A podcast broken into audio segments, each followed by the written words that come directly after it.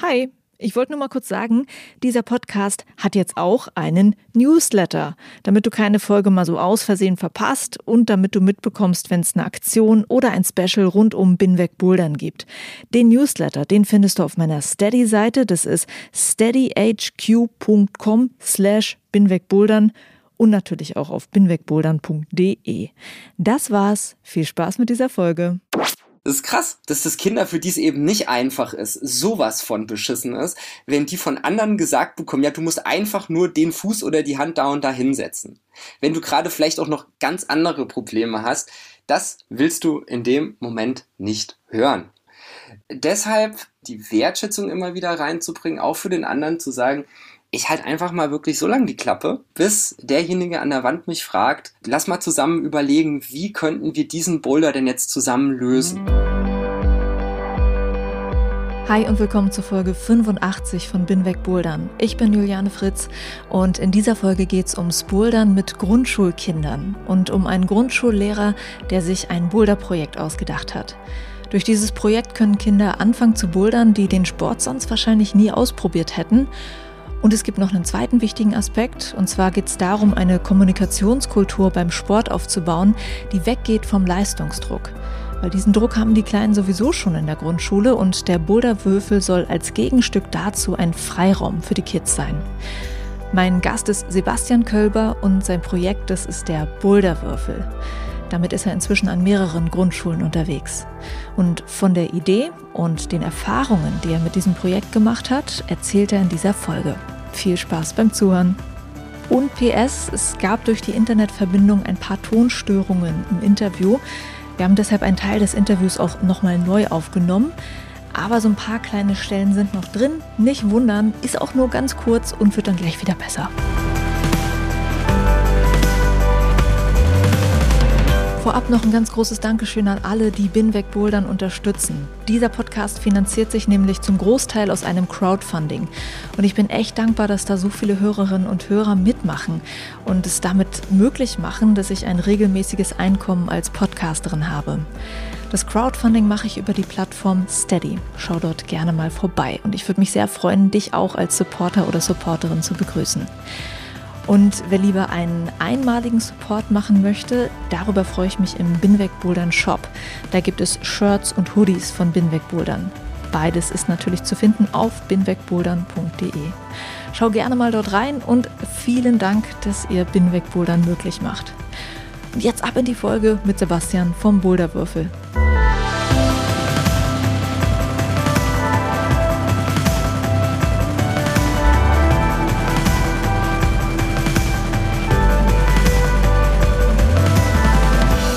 Hallo Sebastian. Hallo Juliane. Sebastian, du bist ja Grundschullehrer und arbeitest Teilzeit in einer Schule in Berlin-Neukölln und du bist Kletterer und Boulderer und auch Jugendleiter beim DAV. Und du baust neben deiner Arbeit ein Projekt auf, da geht es um das Klettern und Bouldern mit Kindern. Das Ganze nennt sich Boulderwürfel. Das ist eine kleine Boulderanlage, die man zum Beispiel auf dem Hof einer Schule aufstellen kann. So weit, so gut. Also kleine Boulderwände kennen wir ja auch auf Spielplätzen, aber bei dir gibt es noch ein spannendes Konzept mit dazu. Du verbindest nämlich pädagogische Konzepte und so Kommunikationstheorien mit diesen Bouldern mit Kindern. Um es mal ganz, ganz kurz anzureißen am Anfang, du willst an Schulen einen Ort erschaffen, an dem man so frei vom Leistungsgedanken mal bouldern kann, weil dieser Leistungsdruck den haben ja tatsächlich auch schon Grundschulkinder zu Genüge. Und da möchtest du sozusagen mal einen neuen Freiraum an den Schulen schaffen. Und darüber wollen wir jetzt zusammen reden. Ja, schön, dass du dir die Zeit nimmst. Ja, danke. Schön, dass ich die Zeit mit dir bekomme. Ich würde auch gerne direkt bei dir anfangen. Und zwar, wie und warum hast du denn gemerkt oder gedacht, dass das Bouldern was sein könnte, was du auf jeden Fall für dich auch im Schulalltag benutzen könntest, was den Kindern vielleicht helfen könnte? Ich habe das erstmal bei mir selber gemerkt. Ich habe relativ spät angefangen zu bouldern in meinem Leben, aus einer Physiotherapie nach einem Fahrradunfall heraus. Und ich habe selber für mich gemerkt, dass mir das Bouldern erstmal sehr viel Ruhe gibt.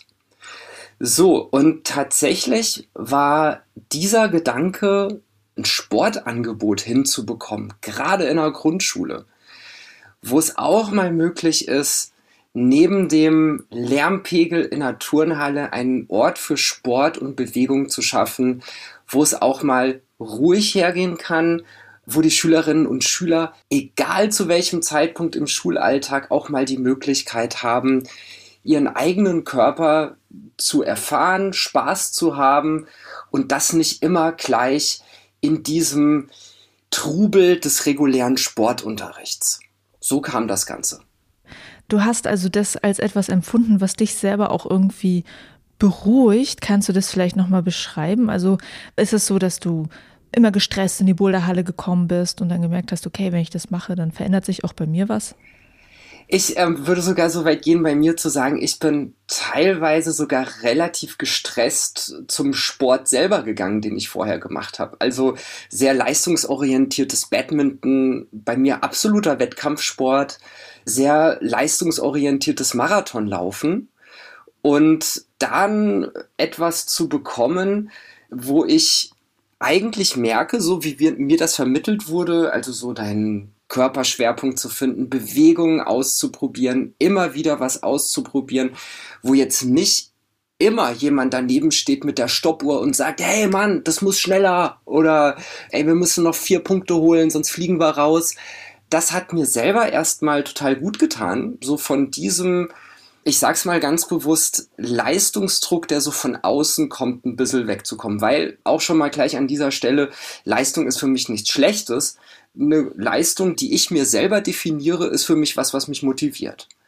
Und weil du gerade sagtest, naja, wie komme ich in die Boulderhalle? Das ist dann eher so gewesen, so als ich dann so in meinem Alltag, den du ja so beschrieben hast, so zwischen selbstständigen Projekten und Arbeit an einer öffentlichen Schule, gerade so in diesem Feierabend, irgendwie gedacht habe, ich muss jetzt mal irgendwas machen, wo ich wirklich nach fünf Minuten so abschalte, so runterfahre, mich so entspanne, dass ich den doch sehr stressigen Schulalltag an der öffentlichen Schule hinter mich lassen kann.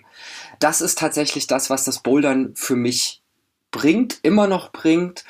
Und auch wieder da, wo ich gemerkt habe, wow, es ist eigentlich doch eine schöne Sache, so dieses Ding weiterzugeben und das über eben das Boulderwürfelprojekt tatsächlich immer mehr in die Schulen zu bringen. Mm, was ich so spannend finde, ist ja, dass du, was du eben auch gerade gesagt hast, dass du den Leistungssport ja kennst. Also ja. du hast mir auch vorher erzählt, du warst in zwei Sportarten auch wirklich leistungsmäßig unterwegs. Und ja. ich habe mich auch gefragt, kann man denn Sport so wirklich vom Leistungsgedanken trennen? Ich würde wieder hier auch bewusst sagen, von dem Gedanken, dass die Leistung immer von jemand anderem kommt, denke ich schon. Denn die Leistung an sich ja nicht. Also vielleicht nochmal konkret. Ich mache auch sehr gerne Bergsteigen, Hochtouren in den Bergen. Nur die Motivation dafür, diese Leistung zu erbringen, die kommt doch von mir selbst gerade, ich hatte vor zwei Jahren, mittlerweile schon fast drei, oh meine Güte, ähm, eine wunderbare Hochtour. Es ging auf den höchsten Berg, der nur auf Schweizer Grund steht, den Dom. Diesen Berg zu besteigen, war tatsächlich ein Traum von mir, seit ich acht Jahre alt bin, weil mein Vater davon geschwärmt hat. Und worauf ich also jetzt hier nochmal hinaus will, so ganz konkret, diese Leistung aus mir selbst, die Leistung, die ich mir selber gesetzt habe, gerne auch im Austausch mit anderen, da kommen wir ja sofort wieder zum Bouldern. Das ist für mich was, wo ich denke, ja, so sind wir halt auch. Ne? Und deshalb, ich versuche das Ganze schon sehr stark abzugrenzen von dem, was wir vielleicht alle kennen aus der Schule. Es gibt einfach auch Leistungen, die kommen von außen. Das ist unsere Gesellschaft, das ist unsere Kultur. Daran kann man ja erstmal nichts ändern. Nur, ich finde es eigentlich einen ganz spannenden Gedanken, gerade in dieser Schule, die so ist, wie sie ist, durch das Bouldern einen Gestaltungsraum zu schaffen, der eben nicht ist, wie er ist, sondern wo ich es in der Hand habe, gerade jungen Menschen was an die Hand zu geben, wo sie die Leistung, die sie selber definieren, das Ziel, was sie selber definieren, auch direkt im Ausprobieren erfahren können. Und ich glaube, das ist für mich so den Anspruch an Leistung, Leistungssport, Leistungsgedanken, den ich mittlerweile habe und wo ich auch davon überzeugt bin, dass man den über das Bouldern und auch über das Klettern in die Schulen bringen kann. Da gibt es ganz viele spannende Sachen, die du jetzt gerade schon angeschnitten hast. Äh, auf eine möchte ich jetzt direkt nochmal eingehen. Sehr gerne. Kann man das immer so genau für sich sagen, ob das jetzt mein eigener Anspruch ist oder ob der von außen kommt? Weil ich glaube, das ist manchmal auch so schwierig, oder das zu trennen? Da bin ich ganz bei dir. Ich musste sofort dran denken, ähm, ich gucke hier auf ein Buch von Reinhold Messner, was in meinem Bücherregal steht. Seit ich klein bin, bin ich von Vorbildern umgeben. Bergsteigerinnen und Bergsteiger sind das bei mir einfach ganz besonders. Was ich so in den letzten Jahren gemerkt habe, ich habe mir immer mehr so Gedanken drum gemacht, ja, was sind denn für mich wirklich authentische Vorbilder? Was sind Vorbilder, die mit denen ich wirklich was anfangen kann, deren Leistungen ich auch nachahmen möchte? Ich denke nicht, dass man da äh, komplett frei von ist. Wie gesagt, Leistung im weitesten Sinne so inflationär das jetzt auch irgendwie gebraucht wird, aber Leistung ist absolut notwendig. Ich denke nur, dass so dieser Zwischenschritt dahin, diesen Raum immer wieder zu schaffen, auch zu reflektieren und immer mal wieder zu überlegen, naja, inwiefern passt das zu mir? Vielleicht auch mal ganz bewusst gesagt, wie weit muss ich mich denn verbiegen, um, also bös gesagt, wie weit muss ich mich verbiegen, um diese Leistung zu erbringen? Und vielleicht positiv gesagt, wie viel von meiner ganz, ganz, ganz eigenen Motivation kann ich denn jetzt hier irgendwie mit in die Waagschale werfen, um eben die Leistung, die von außen immer kommt, auch zufriedenstellend zu leisten, diese Leistung so zu erbringen, dass alle und ich selbst damit zufrieden sind. Das ist ein Reflexionsprozess, den man als Erwachsener vielleicht mit sich selbst mal ausmachen kann. Ja. Als Kind darüber so nachzudenken, ist nochmal eine ganz andere Kiste wahrscheinlich.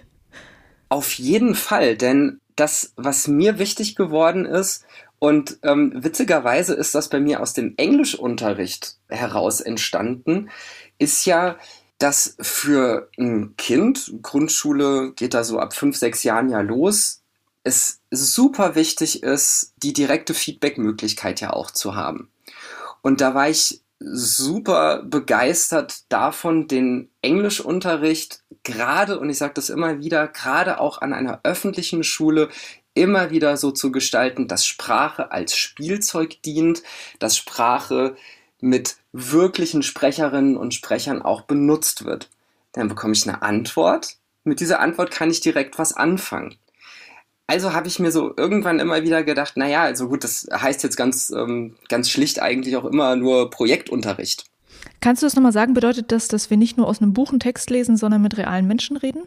Genau, konkretes Beispiel ist, ähm, gut, bei mir war es jetzt immer so der glückliche Zufall. Ich hatte unten in, im Süden von Neukölln den Flughafen um die Ecke und äh, vor Corona konnte ich immer wieder das sogenannte Airport-Projekt veranstalten. Das heißt, ich bereite mit den Schülerinnen und Schülern Interviews in der Schule vor. Die werden mega begeistert, weil wir dann ein paar Tage später zum Flughafen fahren und wirklich mit der Frage immer beginnen, excuse me, do you speak English oder was auch die, immer die Kinder dann gerade wollen und wirklich anfangen mit den Menschen dort zu sprechen.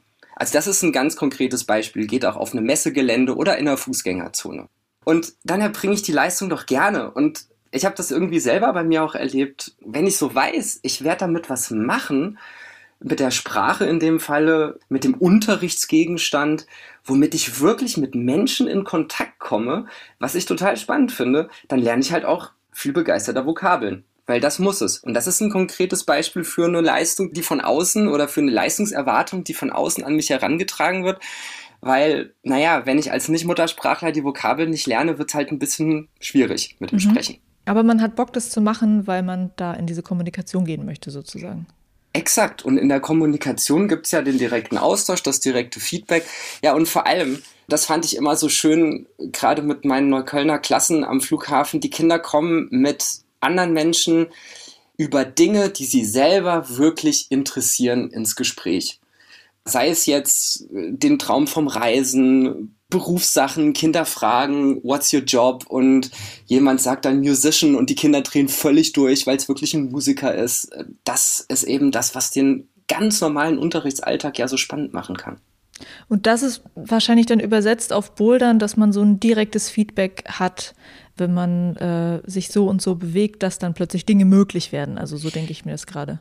Genau. Und was mir dann noch mal so ins Gedächtnis gekommen ist, ist, dass diese Art von Feedback oder die Feedback-Kultur, die unter den Kindern entsteht, maximal wertschätzend sein kann.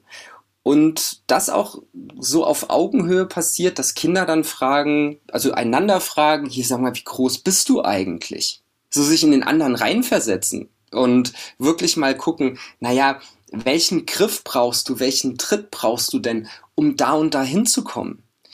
Und dann kommt ja die Rückmeldung, naja gut, gib mir doch bitte mal den oder ich möchte das und das ausprobieren.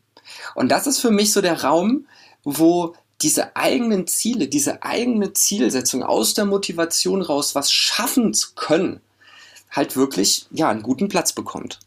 In das Bouldern selber steigen wir auch gleich noch komplett ein. Ich wollte auch noch mal äh, über deine Erfahrungen an der Grundschule generell reden. Wie sind die Kids da drauf, wenn es um Thema um das Thema Sport, Bewegung im Schulalltag geht? Wie wird das Thema Schulsport wahrgenommen?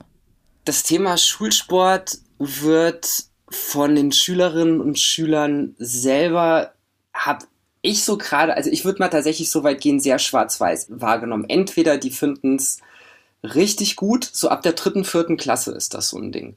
Oder sie hassen es komplett. Und ein Beispiel sind halt ja sowas wie die Bundesjugendspiele. Bundesjugendspiele bedeutet, es ist ein absoluter Leistungsvergleich, also in den klassischen Leichtathletik-Disziplinen. Und irgendwie, ich würde echt gerne mal ja mit Menschen in Kontakt treten, die das wirklich so hinbekommen, dass das irgendwie cool ist. Weil du hast halt immer dann Frustrationen, weil das mit dem Ballwurf nicht klappt, weil es halt auch einfach vielleicht ein bisschen früh ist für sowas. Das andere ist, dass der Schulsport oder halt auch gerade wenn man Mannschaftssportarten sehr früh im Schulsport macht, das Ganze deshalb auch polarisiert, weil, naja, es gibt halt Kinder, die spielen Fußball schon im Verein und die anderen halt eben nicht. Und es ist halt auch was, was dann passiert, naja, dann muss dann irgendwie die ganze Klasse mitmachen. Naja, und das ist halt nicht was für jeden. Schulsport ist für mich aber mittlerweile auch so was, wo ich denke, auch mit den Geräten, die ich in einer ganz normalen Schulsporthalle habe, sei es jetzt durch einen Parcours oder was auch immer, kann ich als Sportlehrerin oder Sportlehrer in meinem Alltag genau dieses konkurrenzbehaftete ja gegeneinander Ding doch ganz gut aufbrechen. Also optimalerweise habe ich natürlich eine Kletteranlage oder irgendwas, aber ich finde auch gerade durch so Sachen, die halt wirkliche Kooperation erfordern, kann das Ganze halt auch funktionieren als Sportunterricht, in dem es doch immer wieder auch dazu kommt, dass körperliche Bewegung nicht gleich mit Wettbewerb behaftet wird, nicht gleich mit Gewinner und Verlierer behaftet wird, denn das finde ich dann ganz schön schade. Also so fünfte, sechste Klasse ist oft so eine Zeit, wo ich erlebt habe, dass dann halt viele Kinder ihre Sportsachen doch so regelmäßig vergessen, dass ich irgendwann mal nachgefragt habe. Was ist denn eigentlich los? Also das, das kann doch nicht sein. Macht dir irgendwas keinen Spaß? Und da können sich dann leider ganz schöne Frustrationen durch diesen eher ja, Mannschaftssport, Wettkampflastigen Sportunterricht doch einschleichen. Ja, also ähm, das kann ich auch voll nachvollziehen. Also ich muss auch sagen, dass ich erst so im Studium dann mit dem Hochschulsport so Sportarten entdeckt habe, wo ich so oft den Gedanken hatte, ey, wenn das mal in der Schule so gewesen wäre, das wäre ja super gewesen. Ja, ja bin ich ganz bei dir. Also auch das, was du meinst, ne? es gibt die Kinder, die vielleicht schon im Fußballverein sind und dadurch einfach schon die Erfahrung haben. Und dann gibt's halt die Kinder, bei denen das nicht so ist und dann da vielleicht gar nicht so mithalten können oder so. Und dann ja, ist es schwierig. Also für mich auch ein schweres Thema gewesen, finde ich, Schulsport. Ja. Jetzt schauen wir uns das Konzept von dir mit dem Boulderwürfel mal genauer an. Was du mir auch schon erzählt hast, ist, dass du es sehr wichtig findest, dass du mit den Kindern zusammen diesen Würfel auch erst aufbaust. Was genau. passiert dabei, wenn ihr das zusammen aufbaut? Als erstes passiert dabei, dass wir dieses Aufbauprojekt zusammen mit richtigen Handwerkerinnen und Handwerkern vorbereiten.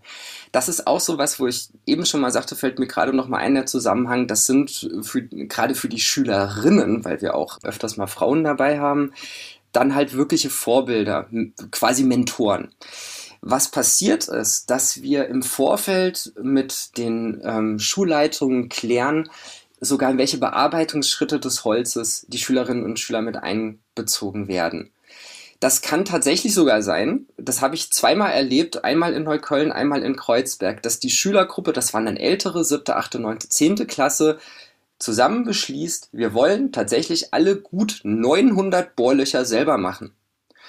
Und das ist auf jeden Fall eine Challenge. Also Holzbearbeitung auf dem Niveau. Ich dachte beim ersten Mal, meine Güte.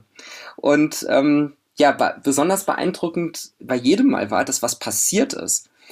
Die denken sich, wow, dieses Ding soll auf dem Schulhof stehen. Wir werden das jede Pause selber sehen und benutzen wollen. Das Ding muss richtig gut werden. Das heißt, die Motivation, dabei zu sein, ist unglaublich hoch. So, und dann ist es für mich immer so als, gerade als Grundschullehrer, so wunderbar zu sehen, dass diese ganzen Themen, Anleitung verstehen aus dem Deutschunterricht, Geometrie aus dem Mathematikunterricht, Statik aus dem Navi-Unterricht völlig selbstverständlich angewandt werden. Und das mit einem Spaß, den ich halt einfach total faszinierend finde. Ich meine, gerade nochmal zurück zu den Bohrlöchern. Also ich sage es ganz bewusst, das muss keiner machen. Aber es war bei den beiden Aufbauprojekten, einmal in Neukölln und in Kreuzberg, die Kinder haben gesagt, ey krass, Challenge accepted. Das wollen wir jetzt machen und wir wollen, dass jedes Bohrloch auf den Millimeter genau gebohrt wird. Und es ist auch passiert. Und wenn das Ding dann steht, passiert ist, dass die Identifikation mit so einem Teil, was ja plötzlich in deine gewohnte Umgebung einbricht, unglaublich hoch ist. Das heißt, ähm, die Schülerinnen und Schüler, sie wissen, das ist für uns, das haben wir selber mitgemacht. Und wir verstehen dieses Ding, wir verstehen, warum es da ist, wir waren selber dran beteiligt und wir wollen das Ding auch pflegen, wir wollen auf dieses Ding auch aufpassen. Das bedeutet, dass die Schulhofgestaltung etwas wird, was nicht vom Amt oder von irgendjemandem aufgedrückt wird, solange die Schülerinnen und Schüler auf diese Art mit einbezogen werden. Hm, was ich dann noch als Gedanken hatte, war, okay, das hat jetzt eine Gruppe von Kindern aufgebaut, das steht jetzt da und die Kinder, die nachkommen, die haben ja den Boulderwürfel nicht selber aufgebaut und haben diese persönliche Beziehung nicht.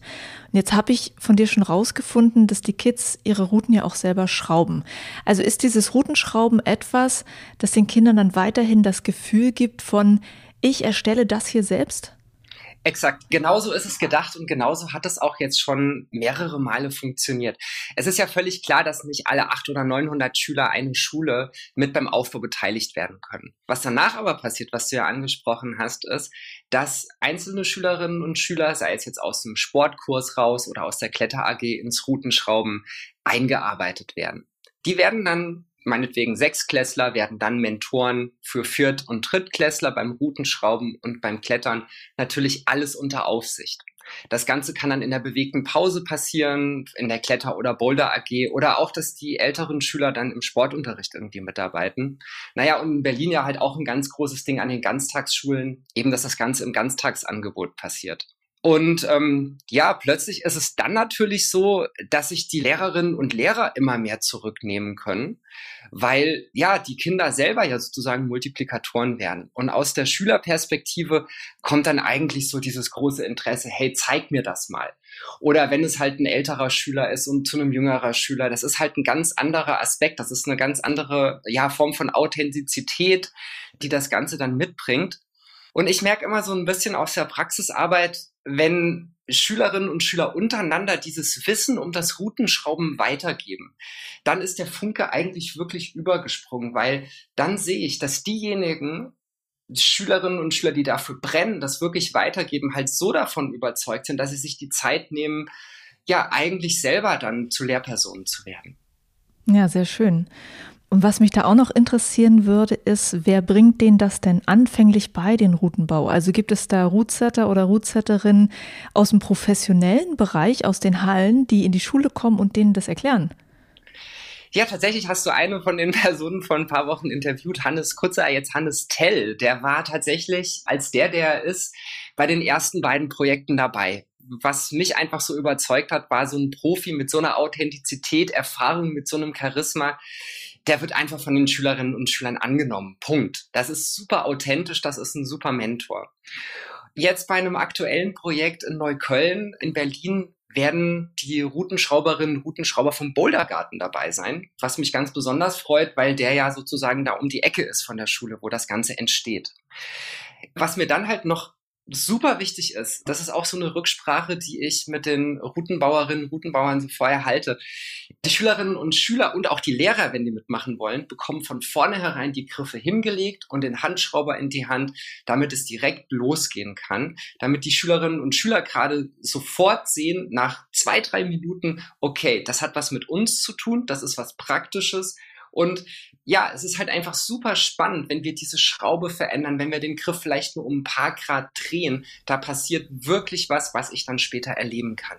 Genau. Und ähm, weil, glaube ich, manche noch nicht diesen Boulderwürfel vor Augen haben, kannst du mal beschreiben, wie der aufgebaut ist? Ja, sehr gerne. Ähm, ja, der Boulderwürfel ist erstmal ein großer Würfel, drei Meter Kantenlänge mit einem Dach drauf. Wichtig ist, dass der Würfel ein Lochraster hat, so ähnlich wie in Boulderhallen, teilweise ein bisschen kleiner. Da schließt sich so ein bisschen der Kreis zu der Frage eben. Ich will ja, dass das Routenschrauben so einfach wie möglich wird für Leute, die halt nicht 1,80 Meter groß sind, sondern eher 1,20 Meter. Wenn der Boulderwürfel auf einem Schulhof oder auch auf einem Spielplatz steht, ist er ja meistens von ja, diesem berühmten Holzschnitzelboden oder Sandboden umgeben. Ansonsten verwenden wir für das Material, also das Material für den Boulderwürfel kennt man eigentlich so vom Spielplatzbau. Also so diese super robusten, wetterfesten Platten. Wir versuchen immer bunte Griffe zu nehmen. Und was auch noch den Boulderwürfel auszeichnet, so im regulären Betrieb, egal wo er steht, sind immer so drei bis vier Traversen geschraubt, weil das bringt die Konstruktion des Würfels ja mit sich. Man kann ja theoretisch endlos an dem Ding dann Traversen klettern. Ja, cool. Das äh, kann man sich, glaube ich, jetzt schon ganz gut vorstellen. Das ist gut. So, jetzt haben wir also gelernt, der Würfel wird zusammen mit den Kids aufgebaut. Die schrauben sogar auch noch selber die Griffe dran. Sehr coole Sache. Was passiert denn dann, wenn es wirklich losgeht mit dem Bouldern? Wie erlebst du Kinder, die das zum ersten Mal ausprobieren? Dieser erste Moment, also auch wirklich Kinder, die das noch nie gemacht haben, gerade auch Neuköllner Realität, die sonst wahrscheinlich nie ja eine Boulderhalle von innen gesehen haben, weil der Zugang einfach leider in vielen Milieus zu Boulderhallen doch recht schwierig ist. Die sagen ziemlich schnell solche Sachen wie, wow, also krass, auf so einem kleinen Tritt kann ich stehen, wenn ich mich nach vorne lege oder so. Oder die sagen, am Anfang ganze Gruppen sagen, das können wir nicht. Das, das kriegen wir überhaupt nicht hin. Wie soll ich denn da stehen? Wie soll ich mich denn da festhalten? Also auch wenn das hier jemand anders macht, aber das kann ich nicht. Leider finde ich ein ganz großes Problem an unseren Schulen. Kinder wissen so ab der dritten Klasse super genau, was sie alles nicht können. Das ist furchtbar. Und das kommt gerade so diese, so dieses Ding, so klar, wow, wir haben dieses Ding jetzt hingestellt. Das ist schon mal ein super motivierendes Ding, äh, krasser kooperativer Prozess. So, aber jetzt soll ich mich daran festhalten. Es ist ganz ehrlich, dass ich ganz oft die Erfahrung gemacht habe, da ist ein ganz großer Vorbehalt. Vielleicht auch wieder aus dem, was wir eben hatten, so, ja, Sport kennen viele, sie werden sofort bewertet, sie sind sofort unter Zeitdruck, sie sind sofort unter Leistungsdruck, kein Bock. Und da komme ich auch wieder darauf zurück, dass ich dann versuche, soweit es eben geht, da eine Ruhe reinzubringen, die Schülerinnen und Schüler ausprobieren zu lassen und das auch, und auch wirklich denen klar zu machen, hey, und wenn ihr heute keinen Bock habt, dann kommt ihr halt morgen wieder. Außerdem, wenn es dann losgeht, versuche ich im Schulalltag dafür verschiedene Zeiträume eben zu reservieren. Das geht besonders gut an den Ganztagsschulen, das ist klar, da habe ich den Nachmittag. Aber auch in der bewegten Pause, mit der Pausenaufsicht zusammen, immer wieder mal zu sehen, dass die Kinder mit ihren ganz normalen Straßenschuhen einfach mal drangehen, sich austesten. Dann, und vielleicht kann ich das irgendwie mal so einen, ja, so einen, so einen, so einen positiven Gruppenzwang nennen, dann dann sehen sie plötzlich so, gerade bei irgendjemandem, die oder der total ängstlich war, ey, der andere traut sich was. Ich glaube, das kann ich irgendwie auch. Und wenn es mir in der bewegten Pause zu wuselig ist, komme ich am Nachmittag zur Kletter AG. Oder ich frage mal, hey, ich habe eine Freistunde, können wir mal zusammen dahin gehen? Und jetzt, wo ich so drüber nachdenke, es kommt eigentlich immer so ein Punkt, das kenne ich auch aus den Ausflügen in Boulderhallen, wie zum Beispiel im Bouldergarten, dass dann so dieser Moment kommt, wenn das Eis bricht. und es einfach mal dieser Spaß dann damit reinkommt, immer kleinere Griffe zu nehmen, irgendwas auszuprobieren, auch weil sie ja wissen, das ist mir nämlich auch ein ganz wichtiges Anliegen, die anderen aus der Gruppe passen auf mich auf. Also mir ist es auch immer wichtig, das Abspringen und das Abklettern spaßig zu üben, gegebenenfalls auch zu spotten. Also dass wir auch sagen so, hey, pass mal auf, hier wird eh kein Quatsch gemacht, so. Und ihr seid auch dafür da, auf denjenigen an der Wand auch aufzupassen. Wenn so dieser Rahmen dann so da ist, dass sie dann so sehen, so, wow, krass, das ist ja gar nicht unmöglich. Und ich habe tatsächlich auch die Zeit auszuprobieren. Und wenn ich Bock habe, kann ich auch morgen oder übermorgen oder nächste Woche wiederkommen. Dann entsteht da so ein, ja, ich würde fast wieder sagen, so ein Flow, ähm, auch so eine Begeisterung, immer wieder neue Routen auszuprobieren. Aber so dieser Schritt von dieser anfänglichen Angst, also da dieses Eis zu brechen, das finde ich ist schon oft halt ein ganz heikler Moment. Das wäre nämlich auch eine Frage gewesen, hm, weil ich mir das so gut vorstellen kann, dass viele einfach von Anfang an sagen, nee, glaube ich, kann ich nicht. Ja. Und da hätte mich halt interessiert, ob, weil du ja auch so viel dieses Thema Kommunikation mit einbeziehst, ob es für dich bestimmte eine Art der Kommunikation dann genau mit diesen Kindern gibt, die denen irgendwie eine Motivation oder einen Mut irgendwie geben kann, es einfach auszuprobieren. Das gibt's tatsächlich. Kurz ausgeholt, ich hatte eine sehr gute Lehrerausbildung in Berlin und eine Säule davon war tatsächlich Kommunikation, gewaltfreie Kommunikation. So, mir ist es wichtig, das Ganze möglichst, oder war es auch immer schon wichtig, das Ganze möglichst praktisch in den Schulalltag zu bringen. Und das bedeutet, aus diesem ganzen Framework raus vor allem den Aspekt zu nehmen, sich bewusst zu machen, wie ich mit Sprache werten oder auch eben mal bewusst nicht werten kann. Also ganz konkret, mir ist es super wichtig, dass die Sprache, auch die Kommunikation am Boulderwürfel, positiv gesagt, so wertschätzend wie möglich ist. Und auch, und das ist auch ein ganz wesentlicher Punkt, dass Feedback, dass Rückmeldung nur gegeben wird, wenn die Person an der Wand das auch wirklich möchte. Und das ist wichtig, weil? Das ist einfach wichtig, weil das den Druck oder diese, diese Hemmschwelle rausnimmt. Weil du bist ja auch nochmal drauf zurückgekommen. So, ey, wir gehen einfach mal davon aus, so die Gesamtkultur, so was die Kinder kennen, ist, ey, ich sehe da irgendwas, das sieht irgendwie schwierig aus, das muss ich irgendwie üben, das kann ich nicht. So, und wenn dann jetzt noch so kommt, ja, du musst, ne? Oder so, ne, kennen wir ja alle aus dem Boulder halt. Und, und am besten noch in Verbindung mit einfach. Ja, du musst doch einfach nur den linken Fuß da hochheben, genau. Ich glaube, ich habe eben auch einfach gesagt, zum Beispiel. Ja, ne? Das ist krass. das war tatsächlich dann auch was eine Rückmeldung, die ich aus der Gruppe oder aus einer Klettergruppe erbeten hatte, dass das Kinder, für die es eben nicht einfach ist, sowas von beschissen ist, wenn die von anderen gesagt bekommen, ja, du musst einfach nur den Fuß oder die Hand da und da hinsetzen. Wenn du gerade vielleicht auch noch ganz andere Probleme hast, das willst du in dem Moment nicht hören. So, wenn allerdings dann die etablierte Feedback-Kultur, was auch, und ich sage so, das ist nicht leicht. Das muss geübt werden. Und das ist halt auch was, äh, wo ich tatsächlich sehr stark insistiere. Also auch das halt den Kindern wieder bewusst macht, zu sagen so, hey, guck mal, diejenige hat jetzt gerade überhaupt nicht nach einem Rat gefragt. Lass es bitte. Ne, das ist mir dann schon wichtig. Weil sonst wäre das Ganze ja wieder so. Diejenigen, die es eh können, übernehmen das Ruder und die anderen, die diese Ruhe und den Raum brauchen, sitzen wieder am Rand und denken sich, boah, das ist ja wieder genau wie bei den Bundesjugendspielen. Das ist doch echt kacke.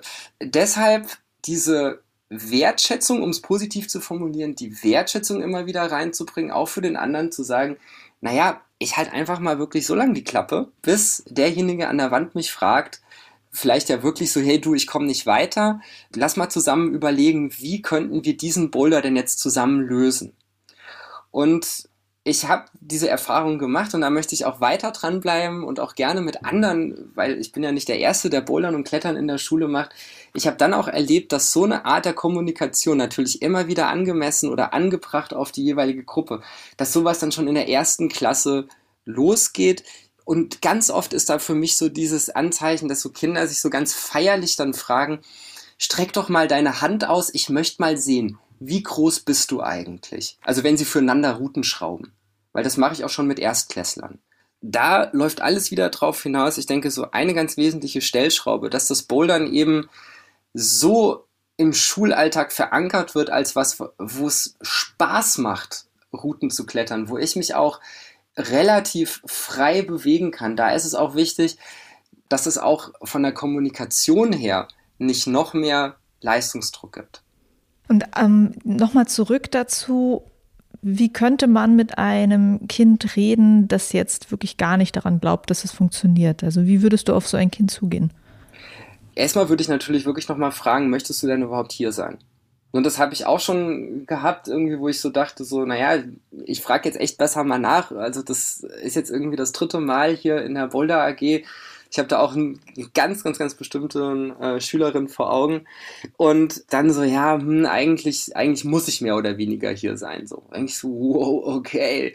Ähm, also es gibt es tatsächlich, dass Schülerinnen und Schüler quasi dann, ne, sind das gerade keine andere AG frei, aber sie müssen irgendeine AG nehmen, also kommen sie in die Boulder AG. So, und dann war es tatsächlich schon einmal so, dass ich echt wirklich gesagt habe, so auch dann mit der Schülerin dann nochmal zum Lehrer gegangen und gesagt so, ey, das, das geht gerade gar nicht, die kann nicht einfach nur hier sein, so, weil es gerade sonst keinen anderen Platz gibt, ist zwar organisatorisch blöd, aber lass echt bitte nochmal nach einer anderen Möglichkeit gucken.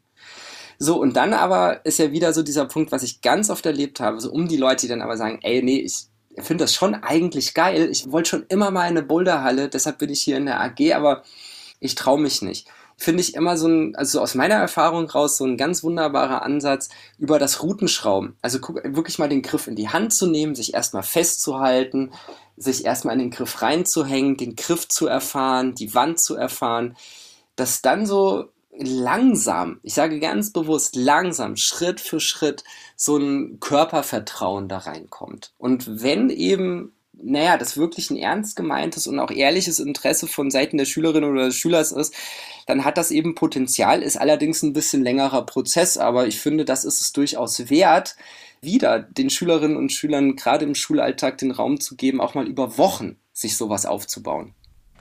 Und was nochmal super wäre, ist, wenn du das Thema gewaltfreie Kommunikation kurz erklärst. Wir haben das jetzt schon kurz angeschnitten, dass das bei dir in der Ausbildung eine Rolle gespielt hat. Genau. Und dass das ein wichtiges Tool für dich ist. Was steckt denn dahinter? darüber könnte man jetzt, glaube ich, noch mal eine ganz eigene Sendung fast machen. Nee, aber für mich ist der Kern dahinter, dass sich alle Beteiligten erstmal klar machen, was für Bedürfnisse habe ich, was für Bedürfnisse heißt der andere. Das heißt, auf eine sehr praktische sprachliche Ebene runtergebrochen, auch mal zu fragen, was brauchst du, was brauche ich? So. Da habe ich die Erfahrung gemacht, auch wieder aus den ganz normalen Alltagssituationen als Klassenlehrer raus, wenn ich versuche, als Sprachvorbild aufzutreten, das Ganze auch transparent zu machen und so auch als Lehrperson mit den Schülerinnen und Schülern rede, dann hat das einen Erfolg. Wieder auch ein sehr konkretes Beispiel erstmal so aus dem ganz normalen Klassenlehreralltag. Ähm, ein Schüler vergisst permanent sein Hausaufgabenheft. Natürlich, ich bin mega sauer teilweise, kann ich auch nicht verhindern. Der Alltag ist stressig genug und der Schüler vergisst ständig sein Heft. Ich kann nicht reinschreiben. Aber dann finde ich, ist es Teil meiner Rolle, wirklich erstmal so aus meinem Angriffsmodus vielleicht oder aus meinem Ich bin mega angepisst Modus rauszukommen, professionell meine Kommunikation in der Lehrerrolle zu überdenken und mal zu fragen, sag mal, was brauchst du denn, damit du morgen dieses Heft dabei hast? Und ich komme so aus dem Eskalationsmodus raus, der Schüler kommt aus dem Eskalationsmodus raus. Sogar die Eltern. Weil es kann ja auch mal sein, mal zu Hause anrufen, nicht gleich so mit, ey, Sie haben schon wieder das Hausaufgabenheft hier für den Schüler vergessen, das ist doch Mist, sondern mal zu sagen, ja, hallo, ich bin der Klassenlehrer, ich wollte mal fragen, können wir irgendwas zusammen tun? Was brauchen Sie denn, damit das Hausaufgabenheft morgen in der Tasche ist? Das Ganze wieder übertragen auf die Kommunikation beim Sport. Also diesen Moment sich so zurückzunehmen und beim Bouldern und mal nicht gleich so zu denken, boah, ich habe irgendeine Lösung im Kopf oder ich meine irgendeine Lösung zu, äh, im Kopf zu haben und ich posaune die sofort raus. So, ich spoiler. Ich nehme dem anderen damit eigentlich die Möglichkeit, die Route selber zu entdecken, auch mal zu erfahren, dass es mal nicht funktioniert, wenn ich den Fuß da und da hinsetze. Das ist ja auch nicht schlimm. Und dann aber diese Ebene hinzubekommen, eben nach der Bitte, hier kannst du mir bitte mal helfen, die versetzen sich ineinander rein, fragen sich, was brauche ich selber, was braucht der andere. Und das kann dann ja tatsächlich auch so, so banal, wie das jetzt klingt, einfach wirklich so die klassische Ermutigung, wirklich so, hey, nee, doch, ich glaube, dass du das schaffst sein. Gewaltfreie Kommunikation bedeutet also, dass ich erstmal, glaube ich, hattest du am Anfang gesagt, ein bisschen runterkomme, wenn ich vielleicht in Rage bin oder so, ja? Ja. Und nicht gucke, was ich denke, was der andere tun muss, sondern irgendwie gucke, was sind die Bedürfnisse von der Person. Richtig, weil ich würde das gerne, dieses Thema auch gewaltfreie Kommunikation, was das angeht, so alltagspraktisch wie möglich halten. Und da ist es für mich der Fokus auf die eigenen Bedürfnisse und ähm, der Fokus auf die Bedürfnisse des anderen. Und dann, um es nochmal zu paraphrasieren, dann entsteht so dieses Runterkommen, weil dafür muss ich einen Schritt zurücktreten vielleicht auch wieder so, um so eine Boulder-Kletter-Metapher aufzugreifen, da muss ich einfach mal vier, fünf Schritte zurückgehen und mir die Wand oder den Boulder nochmal ein bisschen aus der Distanz angucken und dann bekomme ich eine andere Perspektive. Und dann frage ich mich drei oder vier oder fünf Mal, was meine nächste Handlung sein wird. Mhm. Mhm. Wie kann man denn solche, so eine Art der Kommunikation vermitteln, ohne halt dann wiederum zu sagen, hey, das darfst du nicht sagen, weil das ist nicht gewaltfreie Kommunikation. genau, das ist so eine, also ähm, das, das, das kenne ich aus den Seminaren. Genau, gerade was du gesagt hast, so, das ist kein Bedürfnis, das ist doch kein Gefühl. Ähm, Satire aus. Aber es, da können echt groteske Situationen entstehen. Nein, ich bin davon überzeugt durch das eigene Vorbild. Also wenn ich nicht das Sprachvorbild bin, für die Schülerinnen und für die Schüler. Wenn ich nicht vielleicht auch mal so zwei, drei Kollegen noch im Team habe, die da mitziehen, dann wird es unglaublich schwierig. Weil wenn ich das nicht insofern authentisch vertrete, indem ich das auch tue, also indem ich wirklich auch im Alltag versuche, nicht auf den Problemen rumzureiten, nicht mein eigenes Ding den Kindern überstülpe, nicht Probleme wälze ohne Ende, sondern wirklich mal zu gucken, naja, welches Bedürfnis ist denn jetzt hier erfüllt oder eben halt auch nicht. Ganz klassisches Beispiel für mich ist ja das Ding mit der Ruhe. Denn ist ja schon so ein Ding, das Bedürfnis, äh, ungestört irgendwie seinen Morgen zu verbringen. Und dann wirklich auch mal danach zu fragen und das auch ernst zu meinen als Lehrperson was brauchst du als einzelner Schüler, was brauchst du als Schüler in einer Klasse, damit dieser Vormittag hier für dich funktioniert. Und das ist für mich auch, finde ich, kein Allheilrezept. Das funktioniert auch nicht von jetzt auf morgen, sondern das braucht Übung. Aber wenn halt schon mal so dieses Ding da ist, dass Menschen anfangen, sich auf dieser Bedürfnisebene zu begegnen und so zu merken, na, das ist ja auch ein Mensch der hat da keinen Bock drauf, dass ich dem ständig von hinten ins Ohr plärre, weil der möchte eigentlich mal ein bisschen in Ruhe wirklich sich hier so einem, ja, so einem Kunstwerk oder was auch immer widmen oder in Ruhe mal was abschreiben oder was auch immer. Leider ist es ja so. Unsere, wir haben immer noch in den meisten Schulen ja den einen Klassenraum, das laute Großraumbüro, wo derjenige leider am Ende gewinnt, der das lauteste Organ hat. Und dann aber auch da den Hebel anzusetzen, eine Sensibilisierung zu erreichen dafür, dass wenn ich diese Bedürfnisse, die der andere hat, wenn ich demjenigen helfe, diese Bedürfnisse ja befriedigt zu bekommen, sei es jetzt auch nur dieses ganz banal klingende Bedürfnis nach einem ruhigen Arbeitsplatz, dann geht es mir ja vielleicht auch besser. Vielleicht habe ich ja auch Kopfschmerzen die ganze Zeit oder mich nervt es eigentlich selbst die ganze Zeit so rumzuschreien. Und dann kommt sowas, was so dann schon so Richtung Empathie geht, auf einem ziemlich praktischen Level. Und das äh, ist für mich so der große Gewinn aus dieser gewaltfreien Kommunikation, das rauszuziehen, was ich jetzt ja so die ganze Zeit so als Bedürfnisorientierung ähm, beschrieben habe. Kannst du mir noch ein äh, konkretes Beispiel nennen, vielleicht, wo du mal bei einem Kind gemerkt hast, okay, da hat jetzt eine Veränderung in der Kommunikation stattgefunden zu vorher? Genau, das habe ich. Und das war, dass ich in einer, das war damals eine vierte Klasse, da war ich Englischlehrer, hatte sehr viele Stunden in der Klasse und da ging es um das Thema Lärm und Kopfschmerzen. Und es gab sehr viele Fehlzeiten, es war halt einfach streckenweise unerträglich laut in der Klasse. So, und dann aus dieser Arbeit raus. Ich habe das im Deutschunterricht und im Englischunterricht äh, eben angefangen mit diesen Sachen. Naja, was passiert, wenn ich sage, was ich brauche und wenn der andere mir das gibt, was ich brauche. Also so habe ich da angefangen. So, und das Beeindruckende war, dass ich dann schon gemerkt habe, so wow, es, es rattert. Also es wurde tatsächlich doch in dieser Klasse bei diesem Thema dann sehr konzentriert still. So im Alltag ist natürlich wieder so, irgendwas ist, irgendwas war vorher in der Pause, die Emotionen kochen irgendwie volle hoch Und ein Mädchen, was vorher, und das war auch meine Wahrnehmung von ihr, eigentlich nie was gesagt hatte, drehte sich um und sagte einfach nur mit relativ fester Stimme zu einer super lauten Jungsgruppe hinter ihr, ich brauche Ruhe. Und in dem Moment hättest du eine Stecknadel fallen hören können. Weil erstmal so, wow, die sagt auf einmal was.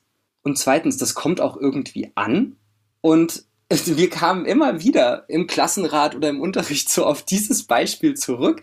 Und das hatte tatsächlich in dem Moment, hatte das so eine direkte Wirkung, das war unglaublich. Weil einfach mal völlig klar war, was hier gerade Phase ist, ohne dass ich sagen musste, die anderen so, ey Leute, es ist viel zu laut, bla bla bla. Nee, ich brauche Ruhe. Und so dieser Moment war so für mich auch als Lehrer in dieser Klasse ein positiver Wendepunkt.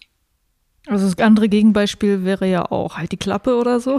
ja, das geht ja voll schnell. Das ist genau. Und dann puff, Eskalation. Nee, halt du die Klappe und wie siehst du heute eigentlich aus? Was soll das? Ich hab, das interessiert mich nicht. Mhm. So zack und dann boah, nächste Eskalationsrunde so, ne?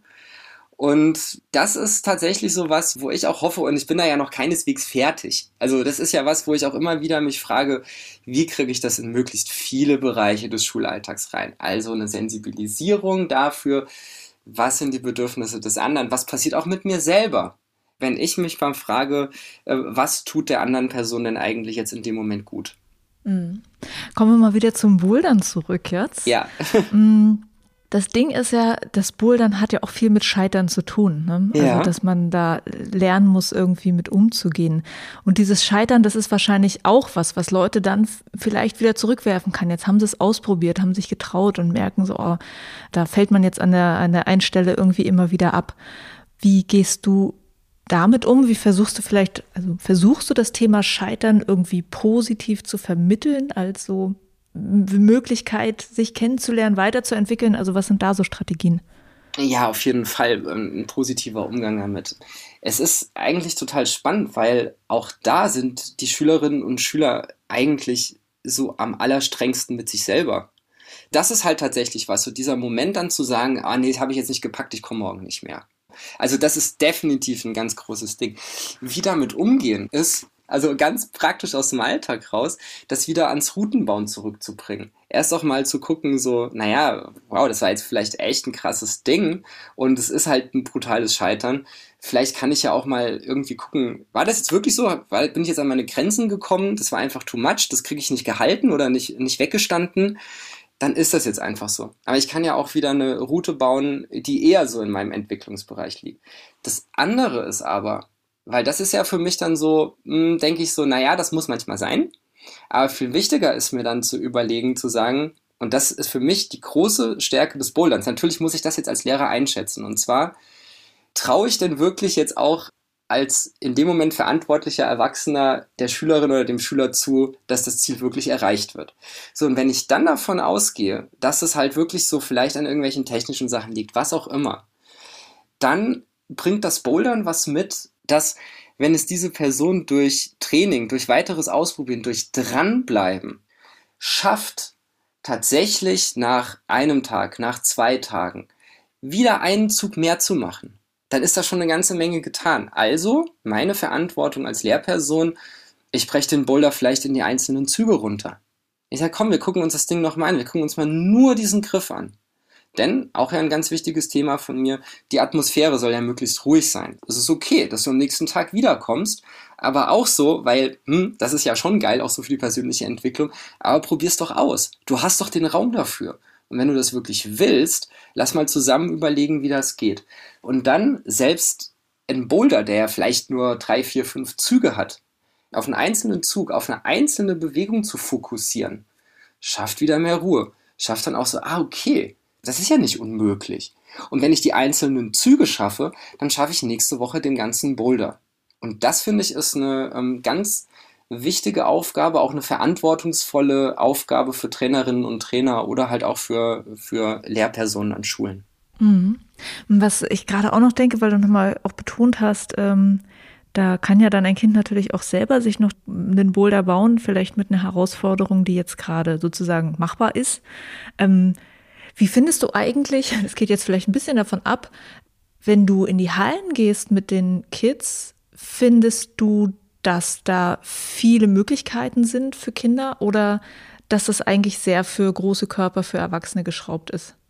Ich finde, dass Kinder damit total genial umgehen. Also ersteres, ich finde, das sind egal in welcher Halle ich in, gerade jetzt in Berlin mit den Kindern war. Gut, ich muss auch sagen, sei es jetzt von DAV oder im Bouldergarten, das sind einfach wunderbare Trainerinnen und Trainer da.